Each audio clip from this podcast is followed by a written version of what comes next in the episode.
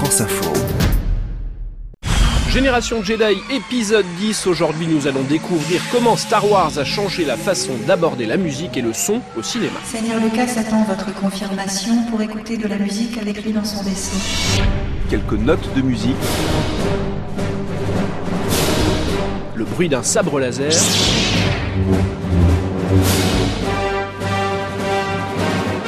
Nous sommes plongés dans cet univers de la guerre des étoiles. Star Wars sans sa musique ne serait pas Star Wars. Signé John Williams, elle accompagne l'action, donne corps au personnage. Arnaud Alivan, musicien, compose des morceaux pour la télévision et la radio. Lui a quand même beaucoup travaillé sur les personnages et euh, même les personnages secondaires ont leur thème. Et un personnage comme Jabba the Hutt, par exemple, il a réfléchi à un thème qui lui irait bien en fonction euh, du type de personnage, de la lourdeur du personnage. Il lui a fait un thème au tuba. Évidemment, voilà, il n'aurait pas choisi un Célesta ou un, petit instrument. Ce sont des cellules de thème ultra mémorisables comme ça, qui cohabitent les unes ensemble. Et c'est une musique dans laquelle on s'ennuie pas et en plus qui contient plein d'éléments ultra mémorisables. Pouvez-vous appeler Jabba the Hutt pour qu'il range son tuba? Une mélodie par personnage, même secondaire, des thèmes pour chaque scène. Star Wars a placé la musique au cœur des films. Emmanuel Calef, chef d'orchestre. L'utilisation des leitmotifs euh, façon Wagner est évidente et les leitmotifs qu'il a trouvés sont brillantissimes.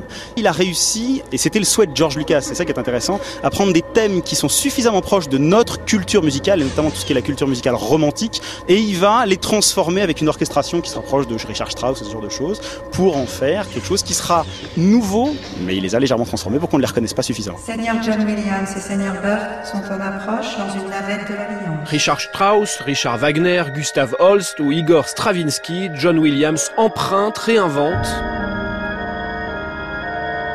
Ça, c'est par exemple le thème de Tatooine dans Star Wars. Et ça, c'est le Sacre du Printemps de Stravinsky.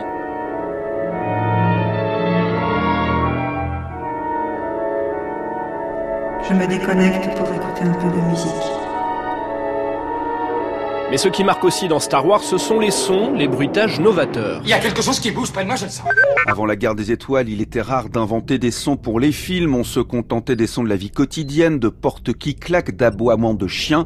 Le métier de designer sonore n'existait pas. Mais pour Star Wars, il fallait imaginer un univers sonore, inventer des bruits. Attendez Greg Grusby travaille chez Lucasfilm, dont l'une des filiales, Skywalker Sound, a été créée par George Lucas pour la musique et le son. Pour Star Wars, George a créé des mondes qui n'existaient pas. On ne pouvait pas aller là-bas et enregistrer des sons. Donc il a demandé à son ami Ben Burt d'inventer ces sons de, de vaisseaux, de créatures, d'environnements. En fait, d'imaginer ce qu'on pourrait entendre sur Tatooine si on fermait les yeux. Sans ça, il n'y aurait pas la même émotion. Les sons sont aussi importants que les images.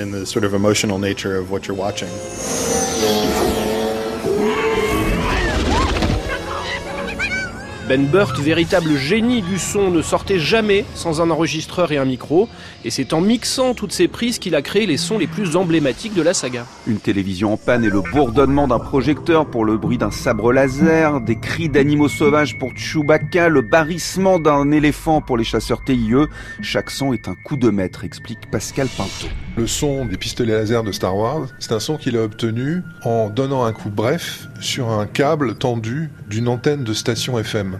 Et en fait, ce, ce qu'on entend quand on entend en pion comme ça, c'est une clé à molette qui tape sur un câble métallique, distordu et réhabillé avec tout le talent de Ben Burt. Il a vraiment constamment réinventé les sons euh, dans les films. Non, attends Chevalier Jedi, je crois qu'un chasseur de primes essaye de casser l'antenne de notre station. Ben Burt, John Williams, la musique et les sons suffisent à nous emmener dans l'univers de Star Wars. Thomas Lucas est un musicien fan de Star Wars. Pour lui, La guerre des étoiles, c'est bien plus qu'un film, c'est un imaginaire sonore. Pourquoi t'achètes des bandes originales de films? C'est parce qu'en fait, ça a fait perdurer la magie du film, vu qu'à l'époque, soit t'allais au cinéma, soit tu voyais pas le film, tout simplement, il n'y avait pas Internet, il n'y avait pas tout ça.